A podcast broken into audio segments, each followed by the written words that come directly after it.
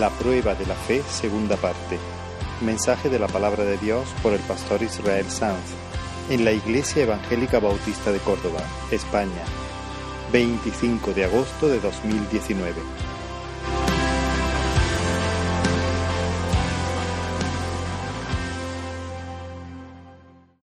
Abrir la palabra del, Señor en el libro de Job.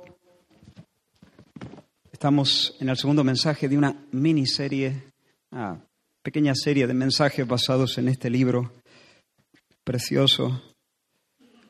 Job, capítulo 1. Y os invito a leer, a partir del versículo primero, leeremos el, el primer versículo y luego saltaremos al 6 y leeremos hasta el 12 de momento, pero os pido que mantengáis vuestras Biblias ahí, eh, le ponéis la cintita o un papelito o las dejáis abiertas porque luego proseguiremos en la lectura. Vamos a orar antes para que el Señor nos ayude. Gracias Señor por este privilegio que me concede de predicar, de proclamar tu verdad, tu palabra. Gracias por el privilegio que nos concede de tener la escritura, de sentarnos a tus pies, Señor. Queremos, Señor, que este tiempo sea un tiempo de encuentro contigo, de trato contigo. Paseate en medio de nosotros, Señor, y haz proeza, haz milagros, Señor. Muévete, Señor, atráenos y en pos de ti correremos. Fortifica nuestra fe. Impulsa, Señor, nuestras vidas en tus caminos. Dios mío, queremos ensanchar nuestro corazón para ti. Ayúdanos, Señor, a no estar distraídos. Ayúdanos, Señor, Dios mío, a, vencer la tentación de divagar, de estar en, en, en, otro lado con nuestra mente. Ayúdanos, Señor, a oír tu palabra como tu palabra debe ser oída. Ayúdanos, Señor, a adorarte en espíritu y en verdad mientras recibimos tu verdad. Que tú seas, Señor, el centro de nuestros afectos mientras escuchamos la predicación. En el nombre de Jesús. Amén. Dice la palabra del Señor, versículo 1, Job 1.1. Hubo en tierra de Uz un varón llamado Job, y, este, y era este hombre perfecto y recto, temeroso de Dios y apartado del mal. Saltamos al versículo 6. Un día vinieron a presentarse delante de Jehová los hijos de Dios, entre los cuales vino también Satanás. Y dijo Jehová a Satanás, ¿de dónde vienes? Respondiendo Satanás a Jehová, dijo, de rodear la tierra y de andar por ella. Y Jehová dijo a Satanás, ¿no has considerado a mi siervo Job, que no hay otro como él en la tierra, varón perfecto y recto, temeroso de Dios y apartado del mal? Respondiendo Satanás a Jehová, dijo, ¿acaso teme Job a Dios de balde? ¿No le ha acercado alrededor a él y a su casa y a todo lo que tiene? Al trabajo de sus manos has dado bendición, por tanto sus bienes han aumentado sobre la tierra. Pero extiende ahora tu mano y toca todo lo que tiene y verás si no blasfema contra ti en tu misma presencia.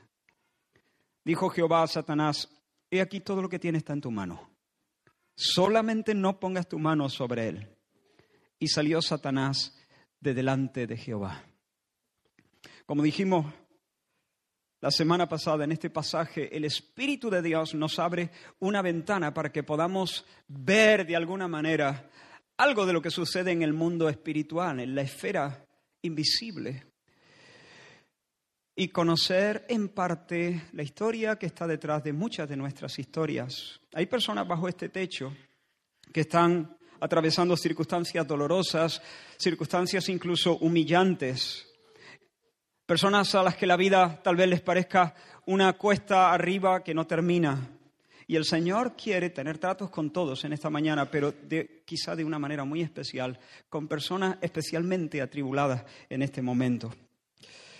Por una parte, en la tierra de Uz hay un hombre bendecido, respetado, llamado Job. Su vida es una ofrenda al Señor y un espectáculo delante de los ángeles. Él es puro en su trato con las mujeres. Él dice, he hecho un pacto con mis ojos para no andar mirando a ninguna mujer que no sea la mía con lascivia. No voy a mirar de forma fea y pecaminosa a las mujeres. Él es justo con sus empleados. A cada uno le da lo que le corresponde. Nadie puede acusarle de corruptelas ni de hacer ningún fraude. Es rico y sin embargo no ha puesto en el oro su confianza. Siempre hay un plato en la mesa para los huérfanos, para las viudas, para las personas más débiles que le rodean. Tiene enemigos que le envidian, están esperando verle caer para morder el polvo. Y sin embargo, Él ha cuidado su corazón para que no se le llene de resentimiento y deseos de venganza. Él es un hombre íntegro. En boca de Dios, Él es un hombre perfecto, íntegro, sin doblez, de una pieza. No solamente hace lo correcto, sino que ama lo correcto. En el santuario íntimo de su corazón, Él ama la verdad y la justicia. Y el secreto de su vida es que la vive delante de Dios, consciente de que Dios es Dios, Dios es su norte, es el sol en su sistema, Dios es la piedra angular de su mundo. Él es consciente de la belleza, de la confiabilidad de Dios, de la soberanía, del poder de Dios y vive delante de eso, de esa realidad todos los días de su vida. Por tanto, evita lo malo, temeroso de Dios y apartado del mal. Evita todo pecado como el armiño evita la mugre. Huye de todo lo que es sucio, torcido, dudoso. Y más, pocos hombres han sido tan celosos como este hombre en el cuidado espiritual de sus familias. Nos dice el escritor que es un intercesor en la brecha. Cada día, desde la tierra de Uz, se levanta el aroma de los sacrificios que ofrece en favor de cada uno de sus diez hijos, por si acaso ellos han ofendido a Dios y han blasfemado en sus corazones contra el nombre de, del Altísimo. Pero mientras el siervo de Dios vive, se alegra, trabaja, prospera, adora, intercede en la tierra de Uz, en el cielo se celebra una asamblea. Dice que los hijos de Dios, en este caso se refiere a los ángeles, se presentan delante del trono de Dios para rendir eh, cuenta de, de las cosas que han estado haciendo, de sus labores, y recibir nuevos encargos. Y no me cuesta imaginar a Dios en medio de ellos, de todos sus ángeles, sonriendo, lleno de placer, recibiendo los informes de los ángeles y diciéndole, bien hecho, buen siervo y fiel. Estoy contento con tu trabajo, hay alegría en mi corazón por tu lealtad y quiero que participes de mi alegría. Entra en el gozo de tu Señor, quiero que conozcas parte de mi alegría. Y los ángeles, al tiempo que reciben las palabras del Señor, extendiendo de nuevo sus alas, esto es en figura, son seres espirituales, pero extendiendo sus alas como diciendo, heme aquí, Señor, envíame a mí el hacer tu voluntad en mi comida. Pero no todo es amable en esta escena. Hay un ser siniestro que, sea, que, iba a decir que sea colado, pero no. Debe estar en esa asamblea. Satanás debe estar en esa asamblea porque él como criatura, muy a su pesar, aunque a él no le gustaría que fuese así, a él le gustaría presidir la asamblea. Pero él tiene que presentarse allí también a rendir cuentas de su mayordomía. ¿De dónde vienes? le pregunta el Señor. Y él, por supuesto, tiene que contestar. Pero Satanás, lleno de, rabia, de odio hacia el Señor, escupe su respuesta como un desafío al Señor, de andar por la tierra y de rodearla. En otras palabras, vengo de caminar en mis dominios. Vengo de hacer la ronda. El cielo es tuyo. No lo voy a discutir. Pero yo soy el príncipe del mundo. Sus reinos me pertenecen. Yo me paseo entre los hombres como un león se pasea en la sabana. En esta esfera, vale, ondea tu bandera, pero mi estandarte está por encima de los reinos y de las culturas del mundo. Y hermanos, si el diablo acudió, no lo sabemos, pero supongo que sí, si acudió, acudió con algunos demonios subalternos, estos seguro que rieron con esa, los demonios no ríen, pero sonrieron con esa sonrisa diabólica. Ah, y jalearon su respuesta, si esto fuese como una de esas peleas de gallos de los que los raperos hacen, donde la mayoría de las veces hacen cosas feas, alguna vez eh, puede ser algo limpio, ¿no? No estoy animando a que veáis eso. Pero si, si eso, eh, tengo en mi mente esa imagen, seguro que los demonios jalearon esa, esa respuesta de Satanás, ¿no? Se vinieron arriba como diciéndole a Dios, toma, ahí va esa, vaya palo. ¿Ahora qué? De andar por la tierra y de rodearla. Pero el Señor toma la palabra, se dirige a Satanás y le dice, ¿y qué me dice de Job? Oh, ahora los que ríen y los que jalean y los que dicen vaya palo son los ángeles. Porque la respuesta de Dios es un directo al mentón levantado con soberbia de Satanás. La vida de Job, hermanos, es el testimonio irrefutable de que el Señor no ha quitado su estandarte de la tierra de que en medio de esa locura y de ese, de ese manicomio en que se ha convertido en muchos casos la tierra, Dios todavía, su reino todavía está presente en medio de los hombres. Es verdad que el diablo ha puesto su yugo sobre muchos, pero hay un resto santo y fiel. El Señor siempre se reserva un remanente. El Señor siempre tiene siete mil que no doblan sus rodillas. El Señor siempre tiene un mardoqueo allí donde, donde Amán está procurando la adoración para sí mismo. El Señor siempre tiene a su pueblo que viven como, que, resplandecen como luminares, como estrellas en medio de la noche moral. Imagino a Dios pronunciando el nombre de Job con cariño y con mucho deleite, con mucho placer. ¿Por qué? Porque Dios tiene contentamiento en su pueblo, Salmo 149. Porque Dios se complace de los que le temen y esperan en su misericordia, Salmo 147. Porque los íntegros le son agradables, Proverbios 11:20. Porque Él ama a los que siguen la justicia. Porque la oración de los rectos es su gozo, Proverbios 15:9. Y hermanos, es un pensamiento asombroso que un hombre embutido en el tiempo, un hombre pequeño, hecho de barro, pueda traer tanto placer y pueda ser tan significativo para Dios. Que Dios pueda tener placer en un hombre pequeño, embutido en el tiempo, que vive en un rincón del mundo, que ni siquiera, que nadie puede decir hoy por dónde queda. Y que Dios lo mire y en medio de la asamblea pronuncie su nombre con placer. Pero Satanás, aunque es verdad que admite que Job no vive como los demás, ¿vale? Es un hombre que vive diferente, sin embargo no está dispuesto a retirarse sin lanzar un nuevo ataque contra Dios. Venga, Dios, venga.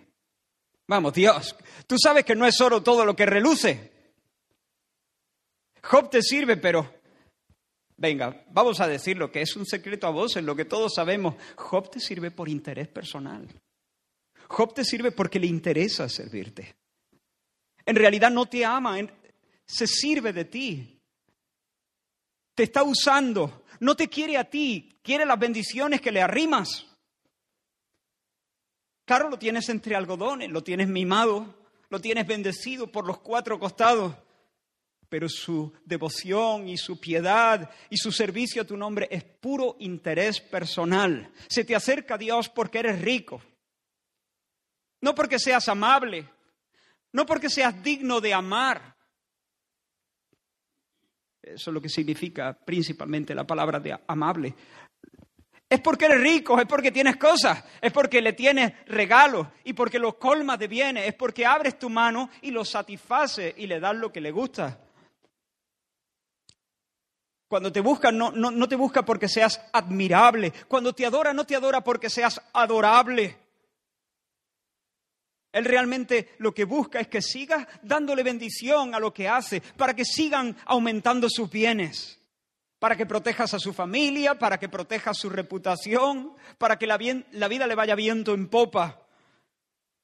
Lo admito, Dios, eres un Dios que das, que das a manos llenas. Pero tal vez eso no sea generosidad. Tal vez esa sea tu forma de seducir el corazón de los hombres. Tal vez lo que parece, yo sé que esto no, estoy intentando ver detrás de las palabras de Satanás a dónde apunta su flecha. Y a la luz de toda la escritura creo no estar descaminado. Él siempre va contra Dios. Tal vez Dios, esto que parece desde lejos una relación de amor verdadero, a lo mejor no es una relación de amor verdadero, a lo mejor es el toma y daca de dos seres que están ocupados en sí mismos. Tú le colmas de regalos para comprar su adoración, él te sigue adorando para que no le cierres el grifo. Así que estamos ante dos mercenarios. Eso no es amor, eso es negocio. Es un trueque, en definitiva, Dios es una farsa. Toda su virtud es puro cálculo de mercader. Y tu dádiva en realidad no es una dádiva, es una compra, es una inversión inteligente. Ahora quítale, quítale las bendiciones, quítaselas. quítala. Quítale las bendiciones y verás. Veamos si es un adorador verdadero y veamos si tú eres un Dios amable y verdaderamente generoso. Cierra tu mano, guarda silencio y verás las alabanzas que te dedica. Verás en qué queda su piedad. Verás en qué queda su oración y su confianza. Verás si no blasfema, y ahora cito palabras literales, verás si no blasfema contra ti en tu misma presencia. Te va a escupir en la cara un insulto. Se va a alejar de ti lleno de resentimiento. Y hermanos, yo supongo que allí había algunos ángeles diciendo lo aplasta, lo aplasta, lo, lo fulmina, ya está. Hasta aquí llegó el diablo. Pues no, hermano. Dios no solamente no lo fulmina, sino que atiende su petición le concede permisos para despojar a nuestro hermano Job de todas las bendiciones temporales que el cielo le ha, otorgado. Dios le dice, venga, adelante diablo, haz lo que quieres lo que quieras con sus siete mil ovejas, con sus tres mil camellos, con las quinientas yuntas de bueyes, con las quinientas asnas, con los muchísimos criados. Es más, dispón de la vida de su esposa, dispón de la vida de sus siete hijos, dispón de la vida de sus tres hijas, lo que quieras. Ahora, no pongan la mano sobre él. Hermano, Satanás salió de esa asamblea humillado, pero con ciertos poderes que antes no tenía. Con ciertos derechos con los que no contaba cuando llegó.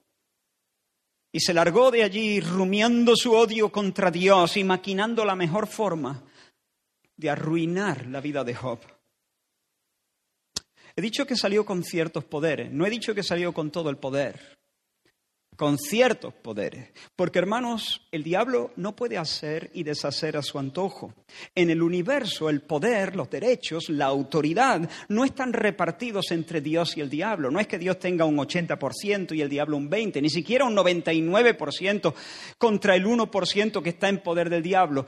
En el universo todo el poder, 100% del poder, está en las manos de Dios.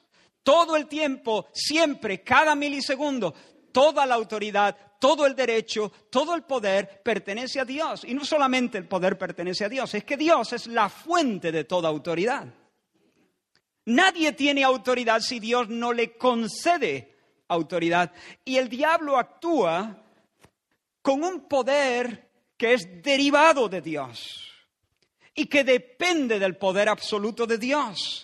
Por tanto, en el ejercicio de sus fechorías, cuando Él maquina y cuando Él daña y cuando Él dispara sus armas, Él depende del poder que Dios le conceda y Él en todo momento debe respetar escrupulosamente los límites que el cielo dispone o impone. Si Dios lo permite, hermano, Satanás puede despojarte de muchas cosas. Pero incluso cuando lo hace, lo hace sometido al Señor y respetando los límites que Dios le, le, pone. Como dijo William Gurnall, si Dios le dice quieto, él tiene que quedarse como un perro bajo la mesa mientras los cristianos se sacian de los consuelos de Dios. Así que hermanos, el cielo manda. Dios establece los límites de la tentación. Satanás, el homicida, está bajo la autoridad, bajo órdenes. Por lo tanto, Job no está en poder del diablo, ni tú tampoco, porque el diablo está en poder de Dios. Hermano, tú debes saber, y no lo olvides, que no habrá escenarios nunca en tu vida sin Dios. Quizá hay personas aquí que se asustan al pensar en el futuro por diferentes cosas. En tu vida nunca, jamás habrá un solo escenario sin Dios y donde Dios no controle y mande. Por eso nunca estarás en manos de tus enemigos, sino siempre en el regazo de tu Padre y sobre los hombros de Jesús, quien es el buen pastor. Pero regresemos a la tierra de Uz. Acabamos de estar en la asamblea en los cielos, ¿recuerda? Aquí estamos moviéndonos en esas dos esferas, la tierra de Uz, el mundo material, visible, y la asamblea en los cielos, el mundo invisible, celestial. Ambos reales, absolutamente reales. Regresamos entonces a la tierra de Uz, donde Job vive amando a Dios, sirviendo a los hombres. Y amanece. Y Job se levanta como cada día sin sospechar que la calamidad planea sobre su cabeza y que su mundo va a estallar por los aires. Y hacemos la segunda lectura a partir del versículo 13, Job capítulo 1, versículo 13 en adelante. Y dice la palabra del Señor. Y un día aconteció que sus hijos e hijas comían y bebían vino en casa de su hermano, el primogénito. Y vino un mensajero a Job y le dijo, estaban, orando, estaban arando los bueyes y las asnas paciendo cerca de ellos, y acometieron los sabeos y los tomaron y mataron a los criados a filo de espada. Solamente escapé yo para darte la noticia. Aún estaba este hablando, cuando vino otro que dijo, fuego de Dios cayó del cielo que quemó las ovejas y a los pastores y los consumió. Solamente escapé yo para darte la noticia. Todavía estaba este hablando y vino otro que dijo, los caldeos hicieron tres escuadrones y arremetieron contra los camellos y se los llevaron y mataron a los criados a filo de espada y solamente escapé yo para darte la noticia. Entre tanto que este hablaba, vino otro que dijo, tus hijos y tus hijas estaban comiendo y bebiendo vino en casa de su hermano el primogénito. Y un gran viento vino del lado del desierto y azotó las cuatro esquinas de la casa, la cual cayó sobre los jóvenes y murieron y solamente escapé yo para darte la noticia. Entonces Job se levantó y rasgó su manto y rasuró su cabeza y se postró en tierra y adoró. Y dijo, desnudo salí del vientre de mi madre y desnudo volveré allá. Jehová dio, Jehová quitó, sea el nombre de Jehová bendito. En todo esto no pecó Job, ni atribuyó a Dios despropósito alguno. Apenas once líneas en mi documento de Word, unas doscientas palabras, pero que describen una tragedia casi imposible de calibrar. Es fácil de, leer este relato si uno lo hace superficialmente, pero intenta ponerte en los zapatos de este hombre, intenta imaginar que son tus hijos los que mueren de repente juntos bajo los cascotes, bajo los escombros entonces comenzarás a sentir una pálida sombra del vértigo que debió sentir Job en sus entrañas ante este sufrimiento repentino, sin causa, profundo y demoledor. El escritor nos hace saber que Job rasgó su manto, rasuró su cabeza. Estas eran señales convencionales de su tiempo que expresaban de forma externa el dolor, la angustia, el llanto, la agonía del corazón. Este hombre llora, se duele, sufre profunda, intensamente.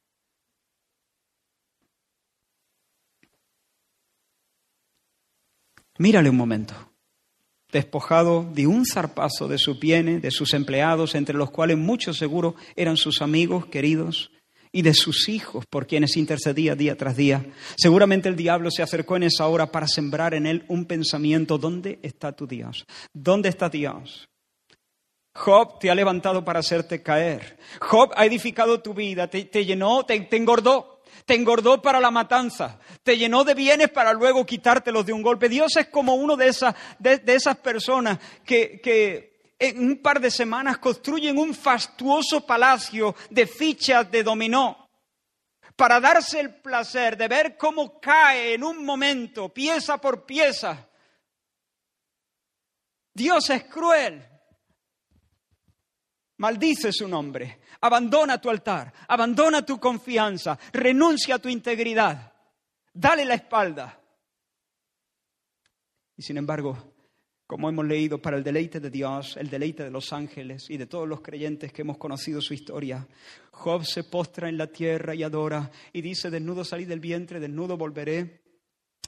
Jehová dio, Jehová quitó, sea el nombre del Señor bendito. Job ha perdido su hacienda y su prole, pero no ha perdido su fe. Sigue viendo a Dios como el Dios bueno que da y sigue viendo a Dios como el Dios soberano que quita. Y entonces levanta su cabeza, aunque tiene su manto y su corazón roto, levanta su cabeza que, ha perdido la corona y ha perdido el pelo también porque lo tiene rasurado. Y dice, el nombre del Señor sea bendito.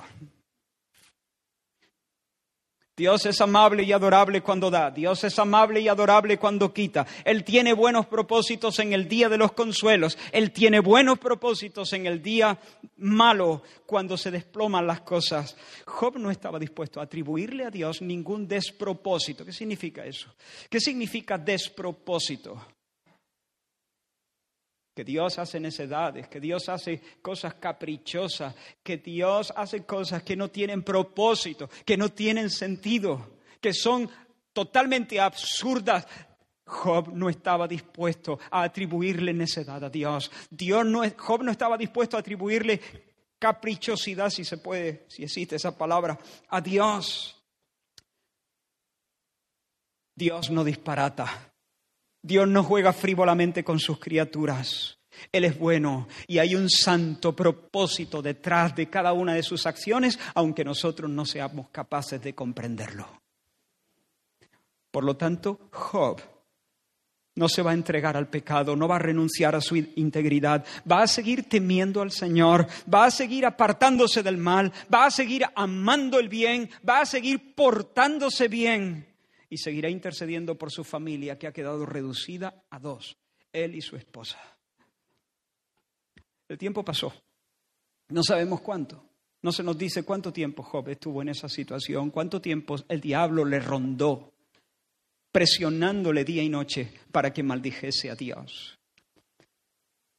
Pero de nuevo fue convocada una asamblea ordinaria en los cielos y ahora nos vamos a la esfera celestial. De nuevo, una asamblea en los cielos. Una vez más los ángeles son llamados a rendir cuenta y una vez más Satanás tiene que comparecer delante del trono de Dios muy a su pesar, porque a él lo que le gustaría es presidir la asamblea y hacer él las preguntas. Él quiso ese trono para sí, pero no pudo arrebatárselo a Dios, por eso él tiene que presentarse y rendir cuenta. Hagamos la tercera lectura en el capítulo 2, versículo primero. Job capítulo 2, versículo 1, leeremos hasta el 10. Y dice la escritura, aconteció que otro día vinieron los hijos de Dios para presentarse delante de Jehová, y Satanás vino también entre ellos presentándose delante de Jehová. Y dijo Jehová a Satanás, ¿de dónde vienes? Respondió Satanás a Jehová y dijo, de rodear la tierra y de andar por ella. Y Jehová dijo a Satanás, ¿no has considerado a mi siervo Job? Que no hay otro como él en la tierra, varón perfecto y recto, temeroso de Dios y apartado del mal, y que todavía retiene su integridad, aun cuando tú me incitaste contra él para que yo para que lo arruinara sin causa. Respondiendo Satanás dijo a Jehová, piel por piel, todo lo que el hombre tiene dará por su vida. Pero extiende ahora tu mano y toca su hueso y su carne, y verás si no blasfema contra ti en tu misma presencia. Y Jehová dijo a Satanás, he aquí, él está en tu mano, mas guarda su vida. Entonces salió Satanás de la presencia de Jehová e hirió a Job con una sarna maligna desde la planta del pie hasta la coronilla de la cabeza. Y tomaba Job un tiesto para rascarse con él y estaba sentado en medio de ceniza. Entonces le dijo su mujer, ¿aún retiene tu integridad? Maldice a Dios y muérete.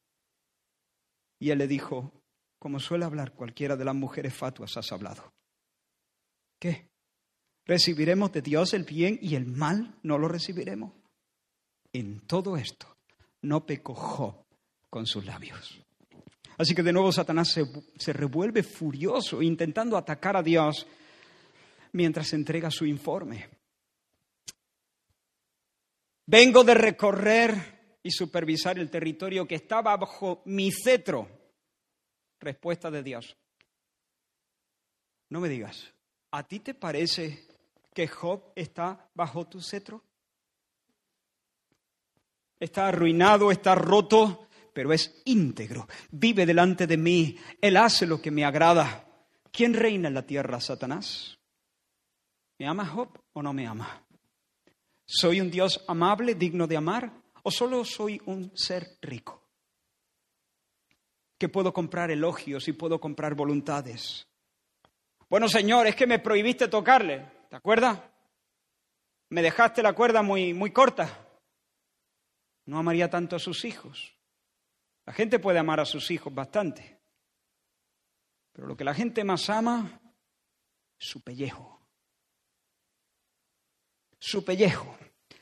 Dame un poquito más de cuerda. Toca su carne, toca su hueso y ya verá lo que pasa. Sí, le hemos quitado mucho, pero todavía no le hemos dado donde más duele. Toca su hueso y toca su carne. Si le privas de salud, su canto se va a convertir en un insulto. Y Dios, de nuevo, acepta, por así decirlo, el desafío. Quizá no es una expresión muy feliz. Dios concede la petición de Satanás y amplía sus poderes. Le da licencias, le da permiso para tocar el hueso y tocar la carne de su siervo. Satanás, su vida está en tu mano, lo que quieras. Eso sí, no lo mates, déjalo vivo, pero lo que quieras.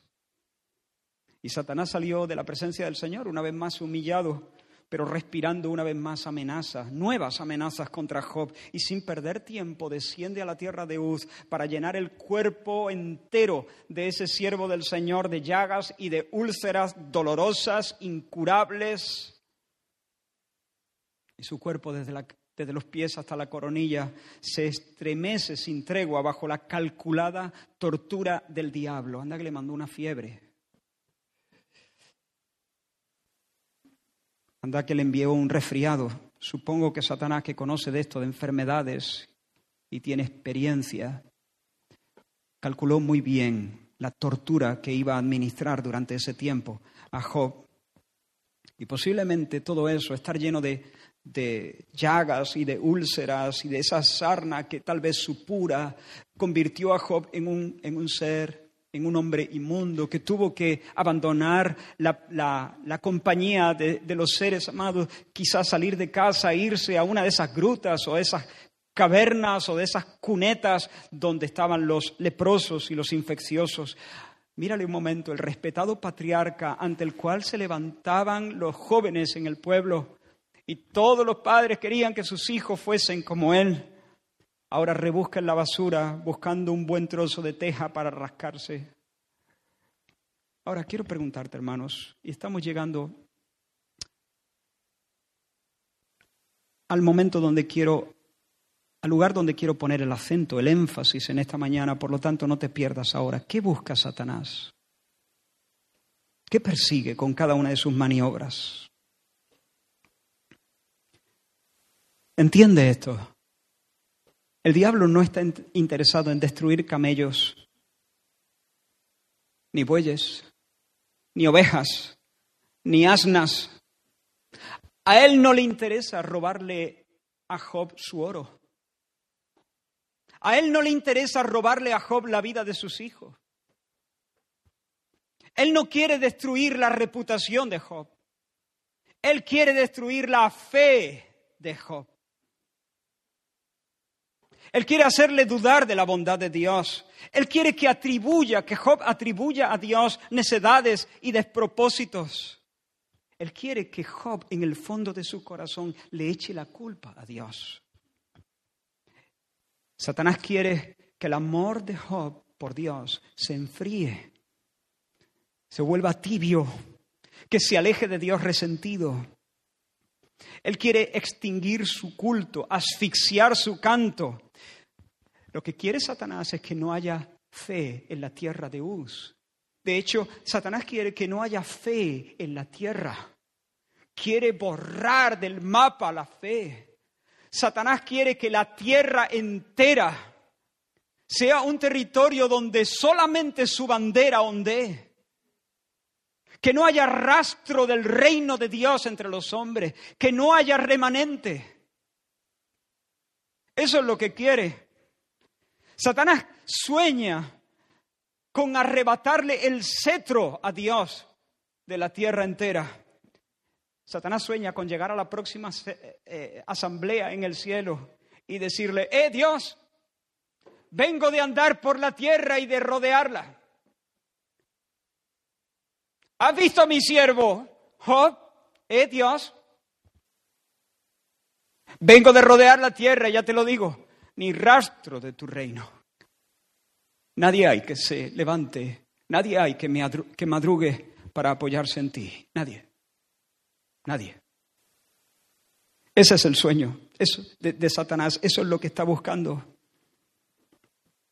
Lo que está buscando es decirle, Dios, definitivamente, acabo de demostrar que eres un Dios rico pero no amable.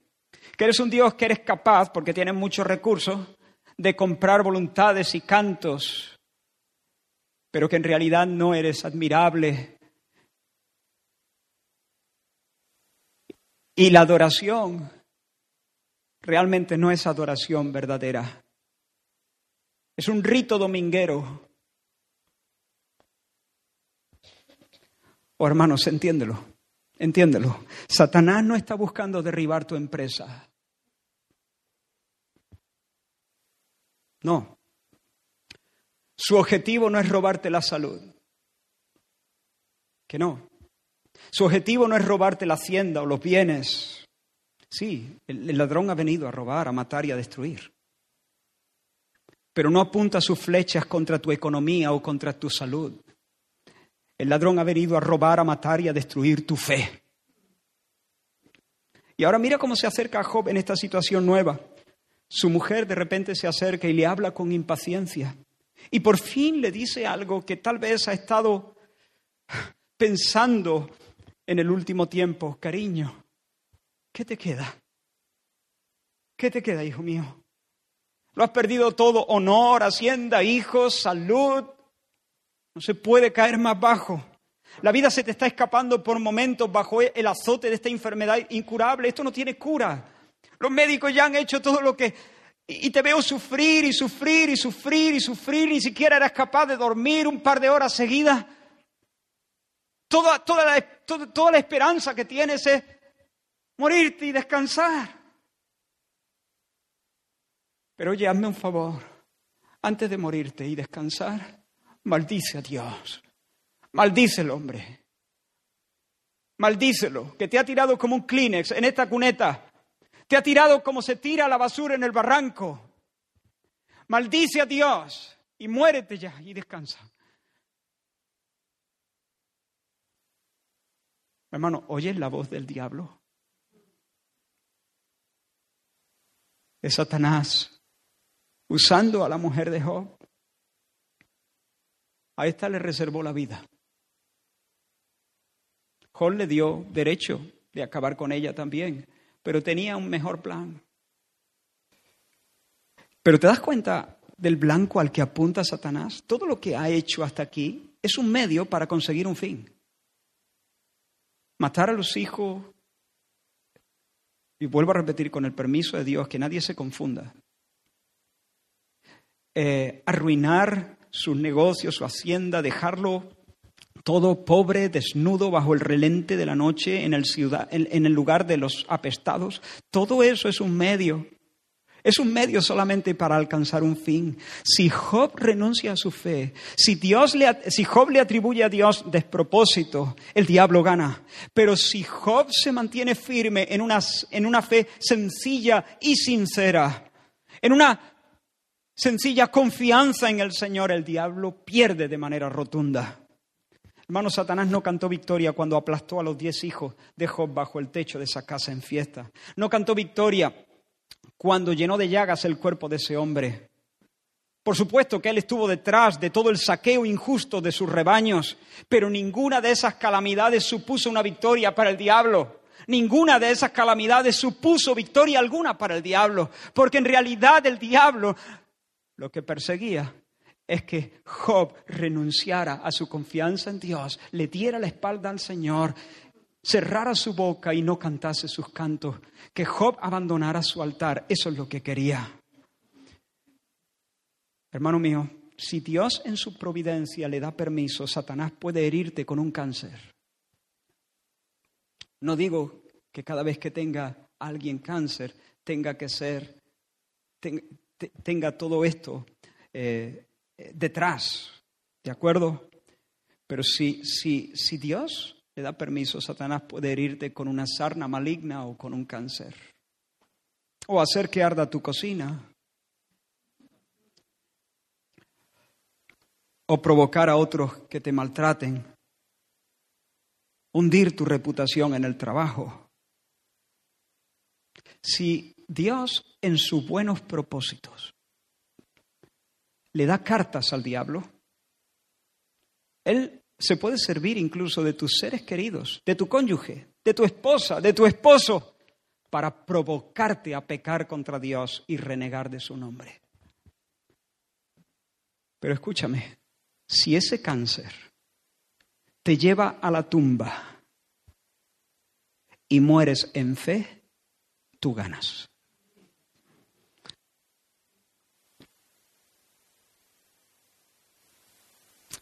Y no solo ganas, sino que por los siglos estarás en la compañía de los que vencieron. ¿Comprendes la batalla que hay detrás de tus batallas? ¿Comprendes bien la batalla que hay detrás de tus batallas? En realidad al diablo le da exactamente lo mismo arrebatarte tus bienes que multiplicarlos. Te da igual. Sí, ya sé que Dios es el que da la riqueza, pero yo estoy, yo estoy convencido. Claro, con Job lo intentó de esta manera porque Job era rico y había demostrado fidelidad en su riqueza. Job tenía de todo y aún estando en esa situación, su corazón no se desvió hacia a amar el dinero, sino que siguió confiando en el Señor. Pero tal vez, tal vez si Job hubiera sido pobre, el diablo bien podría haberse acercado al Señor haciendo una propuesta diferente. Mira, Dios, te voy a decir una cosa. Claro, te adora y te sirve, que no tiene nada que perder. Pero ¿sabes qué? Enriquecelo de la noche a la mañana. Que él sea el próximo ganador de la lotería. Hártalo de millones. Y ya verás. Ya verás, ya verás cómo se enamora de esas cositas buenas y de la cremita del mundo. Ya verás cómo su corazón se encanija.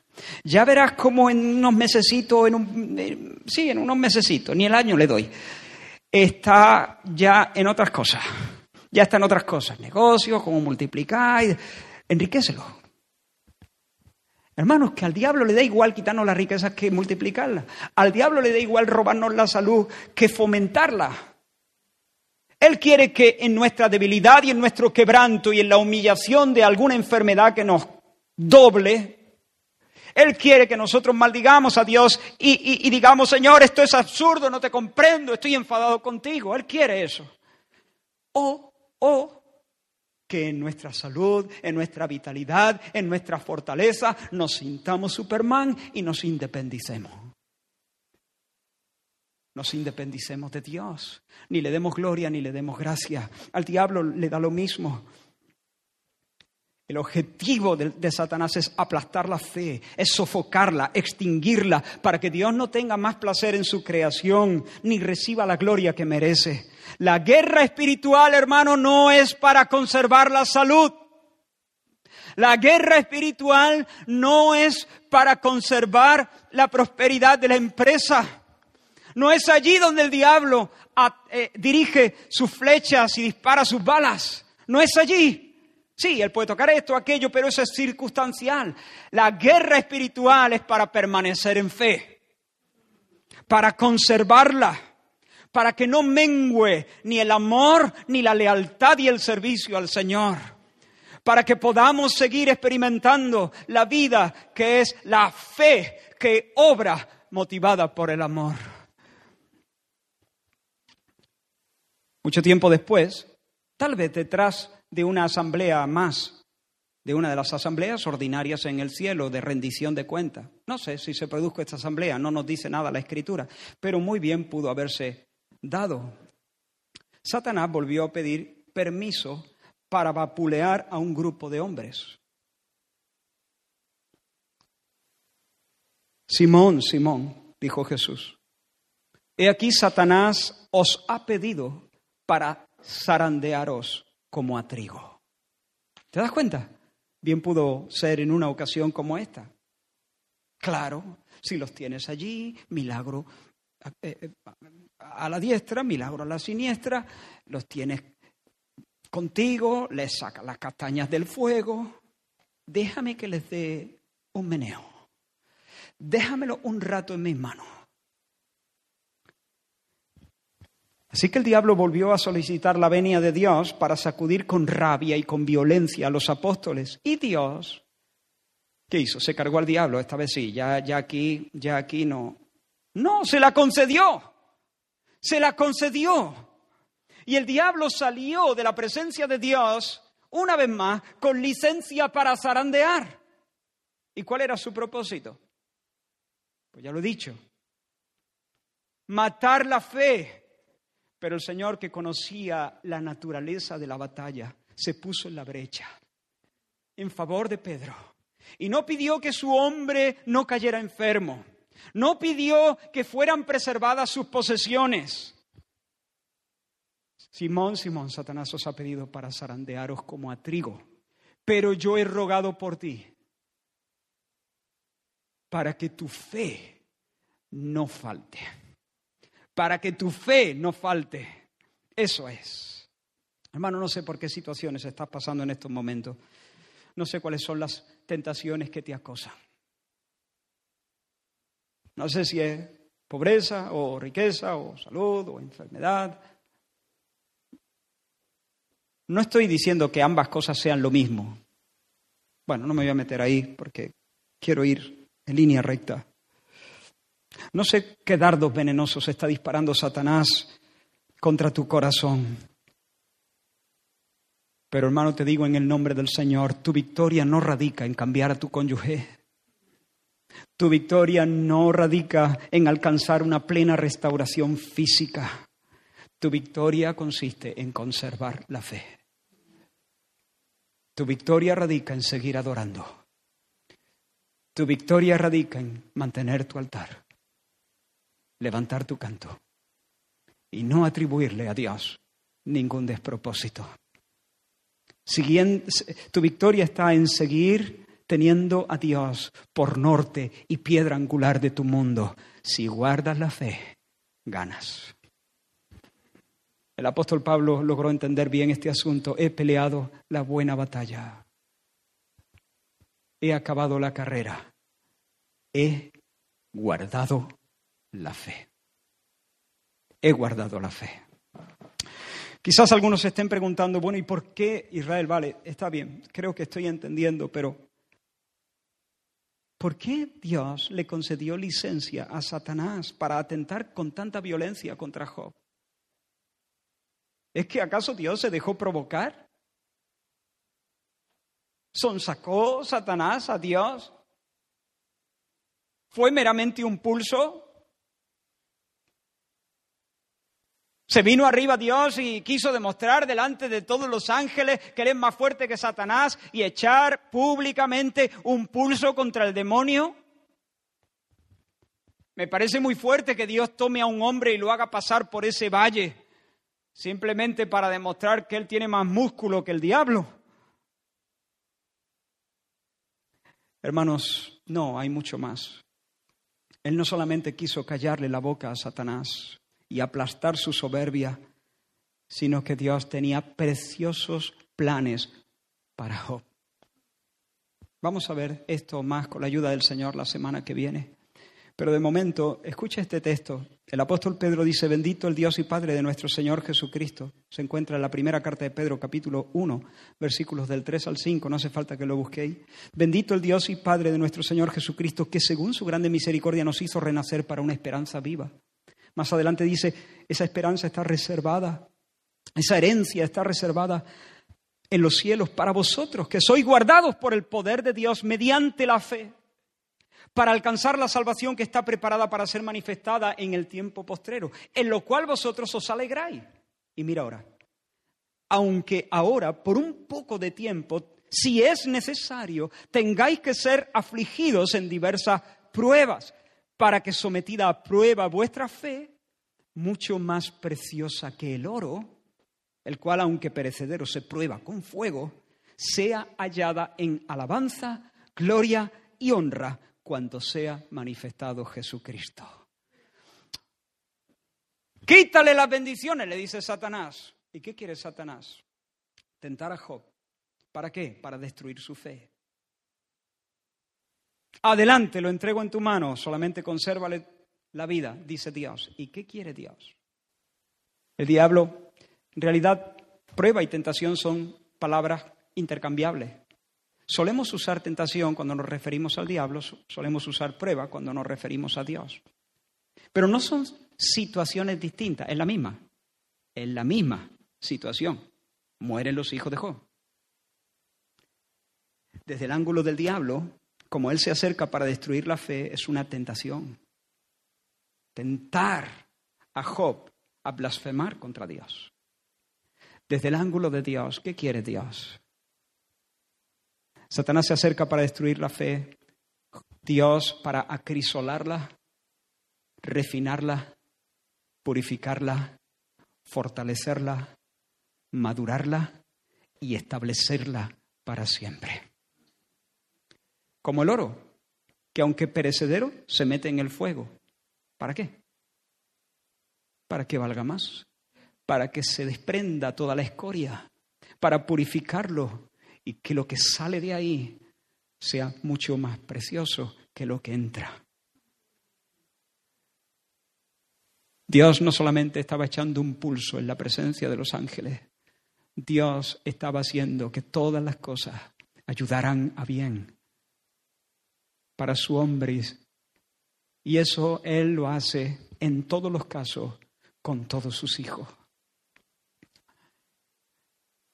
Para que finalmente cuando el Señor venga, cuando venga Jesucristo o nosotros seamos llamados a su presencia, pero en especial, aunque seamos antes llamados a su presencia, cuando venga Jesucristo y todos los libros se abran, esa fe nuestra sea hallada pura y reciba la alabanza de Dios.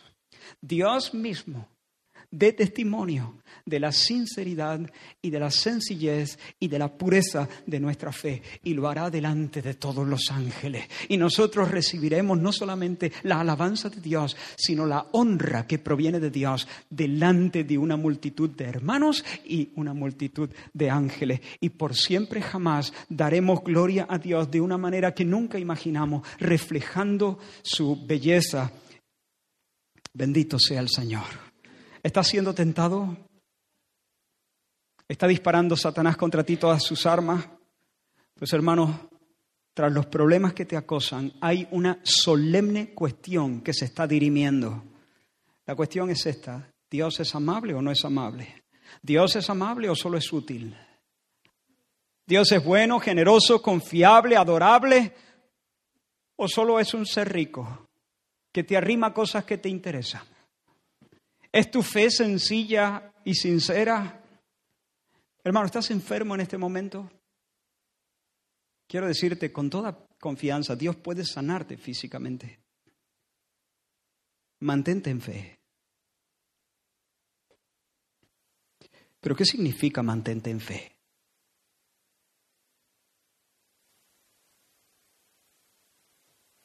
¿Qué significa mantente en fe? ¿Acaso significa que te mantengas firme en la convicción de que Dios no permitirá ir adelante a esa enfermedad y que te devolverá tu salud? No. Eso no es mantenerse en fe. Dios puede sanarte y tal vez lo haga. Y nosotros oramos habitualmente para que el Señor manifieste su poder y su, y su bondad de esa manera. Pero eso no es mantenerse en fe. Mantenerse en fe es mucho más profundo y hermoso. ¿Estás enfermo? Mantente en fe. No sé si Dios te va a sanar, pero sí sé que Dios es bueno y generoso y confiable y digno de adoración y no hace nada de forma arbitraria o caprichosa o frívola o necia. Él tiene buenos propósitos. Y si Él prefiere ocultarlo de nuestra vista y no hacernos saber qué se propone. Entonces debemos llevar nuestros dolores con paciencia, bajo la poderosa mano de Dios, bajo la convicción de que Él sabe, Él sabe. Yo no, Él sabe. Tu victoria será como decir, eh, tu victoria será decir con Job, una de las grandes declaraciones de Job en este libro. Quizá uno de los momentos de los momentos cumbres uno de los momentos más fuertes, más intensos. En el capítulo 13, versículo 15, Job dice, he aquí, aunque Él me matare, aunque Dios me matare, en Él esperaré. No, no renuncio a mi integridad. No, no le atribuyo ningún despropósito. No, no tengo ni idea de lo que está haciendo. Estoy mal, estoy fatal, estoy reventado, estoy hecho polvo, estoy... Y Job resbaló, ¿eh? maldijo el día en que nació, pero nunca maldijo a Dios. Aunque Él me matare, en Él esperaré. Esa es la victoria. Seguiré confiando en mi Dios, seguiré confiando en su carácter, seguiré confiando en sus promesas, seguiré dándole mi canto y mi amor, seguiré siendo leal a Él, seguiré cantando sus alabanzas, seguiré despertándome y madrugándome para apoyarme en Él, seguiré yendo a las escrituras, aunque Él me matare, esperaré en Él. ¿O tú te puedes imaginar la cara de Dios al escuchar a su hombre? No, no la puedes imaginar, yo tampoco.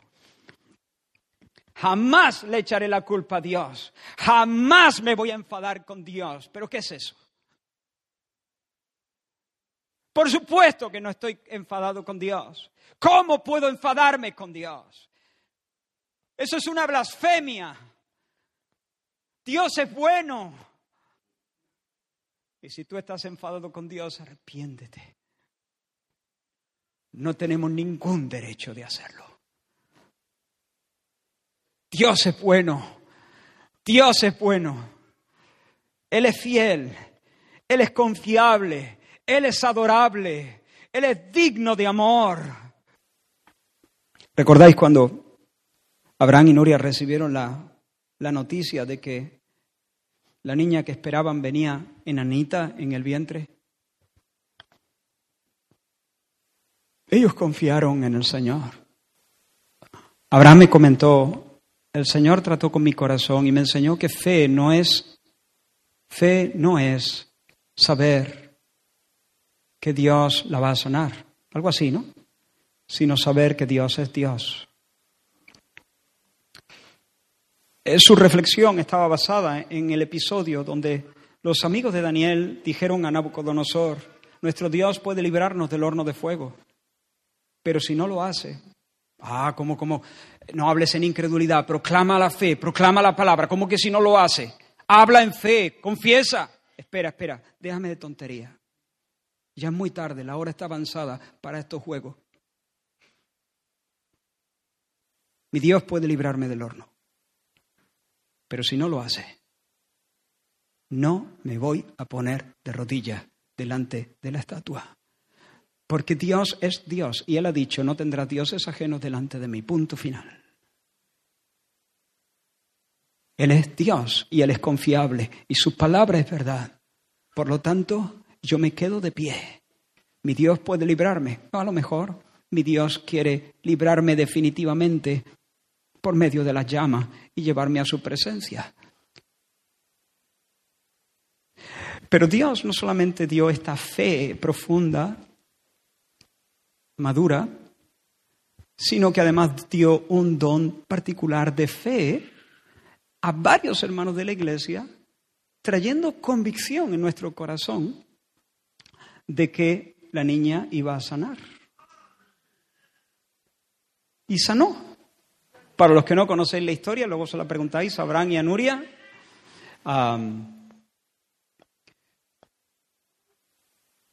en dos semanas sus extremidades crecieron en el vientre de Nuria lo que debían crecer en dos meses mientras que la cabeza y el tronco, el resto del cuerpo, siguió su proceso normal. Y Dios sanó. Y luego, ¿qué, qué hicieron ellos? Convocaron a la familia a tener un culto de adoración y de alabanza al Señor. Y yo creo que ahí estuvo la victoria, en confiar en el Señor y en remitir al Señor la gloria y adoramos al Señor. Unos meses antes o después, no recuerdo ahora, Pablo, Pablo Jorrín, unos meses antes, antes fue. Yo, yo la fecha no la recuerdo, pero sí recuerdo el evento y suelo combinarlo. Marce y Victoria estaban esperando a un bebé que iba a llamarse Pablo. Lo esperaban con toda ilusión. Y el niño nació muerto y enanito. Nació vivo y, y murió enseguida, enanito. La iglesia también oró. Pero hubo fe en el primero de los casos y hubo fe en el segundo de los casos. ¿Me explico? Abraham y Nuria triunfaron. Marce y Victoria también. Porque ¿qué? ¿Y qué hicieron? ¿Maldijeron a Dios? ¿Le cerraron la puerta? ¿Le dieron la espalda? ¿Se fueron echando peste del Evangelio y de Cristo? No, ahí los tienes. Hoy no están entre nosotros porque están de vacaciones, creo. Pero ahí los tienes, sirviendo al Señor, firmes. Eso es fe. Eso es fe. Ahora tenemos un nuevo caso de alguien que está, Miriam, mi cuñada, Emanuel y Miriam, esperando un bebé que viene con serios problemas de salud, malformaciones. ¿Cuál es la batalla detrás de la batalla? ¿Cuál es la batalla? Fe. Fe en el Señor. Adorar al Señor. Quiera Dios sanarle y movernos con un don precioso de, fe para ver. Pero hermano, ambas, ambas victorias son hermosas. Ambas victorias son hermosas delante de los ojos del Señor.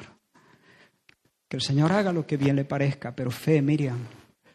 Y fe, hermano, a ti, Luis Miguel. Tus oraciones nos llenan a todos de alegría, ¿no? Ahí tu vida siempre pendiendo de un hilo.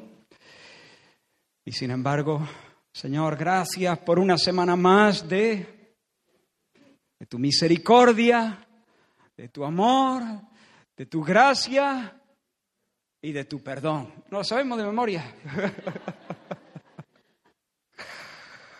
Amén, hermano, sigue en fe. Que tu, victoria, que, tu, que tu vida es un canto para el Señor. Ahí uno de los siete mil que no doblan sus rodillas, machacado de, enfermedades, pero en fe, adorando al Señor, adorando al Señor.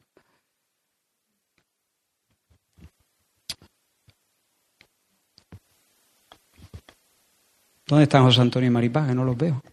Hoy no, ah, allí, allí está. Uy, qué lejos habéis puesto hoy. Ellos están fuera de casa provisionalmente porque les ardió la cocina esta semana ahí eh, recibieron un zarandeo, pero adorando al Señor, fe, fe, fe. Hay quizá algunos ancianos, estoy tomando quizá un poco más tiempo, pero déjame en dos minutos, en, no sé, no voy a decir nada, pero hay algunos ancianos que enfrentan debilidades crecientes que van frustrando sus sueños, su deseo. Quizá tienen miedo a quedarse dependientes de otras personas. Fe. No habrá escenario sin Dios en tu vida. Ninguno. Ninguno. Tú no estás en manos de una enfermedad. Estás en manos de tu redentor. Fe. Confía. Confía. Descansa en el Señor, espera en el Señor, confiesa al Señor, adora al Señor, ama al Señor, sirve al Señor. Quizá hay algunos que conocen la soledad y les asusta cada vez más. Tienen miedo a quedarse solos. Fe. Pablo dijo, y todos me dejaron, me abandonaron, pero no, no estuve solo, dice, dice Pablo, no estuve solo. No estuve solo. Fe, hermano.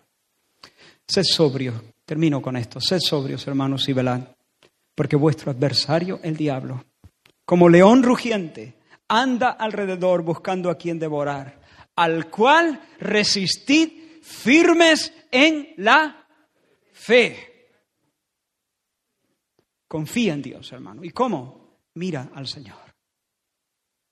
Mírale a Él, contémplale a Él. Contempla, quizá es una mejor palabra, contémplale a Él. Porque a medida que le conoce en su carácter, en sus hechos, en sus caminos y propósitos, podrás confiar de una manera más profunda. Puestos los ojos en Jesús, esa es la clave para crecer en fe y para permanecer en fe, poner los ojos en Jesús. Mira al Cristo crucificado. La palabra del Señor nos dice, el que no escatimonia a su propio Hijo, sino que lo entregó por todos nosotros. ¿Cómo no nos dará también con Él todas las cosas? Si el Señor no te ha negado la vida de su amado Hijo, ¿cómo te va a negar la ayuda oportuna mañana? Si te dio todo, ¿cómo te va a negar algo infinitamente inferior? el hecho de que Jesús haya muerto a tu favor, entregando por completo su vida, es la garantía absoluta de la disposición, del cariño, del amor y del compromiso divino a hacerte bien hasta el final. Pero no solo eso, el hecho de que Jesús no quedara en la tumba, sino que se, se levantase triunfante de la muerte, es la, garantía, es la demostración final de su poder. Muriendo en la cruz, el Señor nos muestra la disposición del Señor, su amor y su cariño. Resucitando de los muertos nos muestra su poder. Así que Él tiene todo el poder y, nos ama de manera eh, incalculable, insondable. Él me quiere, Él es bueno y Él tiene todo el poder. Confía. Confía en el Señor. Vamos a adorar al Señor. No tengas miedo. Piensa en, tu, en tus luchas, en tus tentaciones. Te invito a, a cantar al Señor y a responder esta palabra, quizá con alguna oración, no en alto, sino para ti, para ti. Vamos a, a responder esta palabra. Gracias, Señor. Gracias por tu palabra. Gracias, Señor, por tu verdad. Señor, somos conscientes del ataque del diablo, somos conscientes, Señor, de las tentaciones, Señor, que, que, que, Satanás dispara contra nuestros corazones para alejarnos de ti. Pero en esta hora, Señor, fortalece nuestra fe, fortifícala, Señor. Oh Dios mío, que en medio de todas las circunstancias nosotros podamos ser fieles a ti, que nuestros labios no pequen contra ti que nuestro corazón no peque contra ti. Aleluya. Amén. Fija tus ojos en Cristo, tan lleno de gracia y amor. Y lo te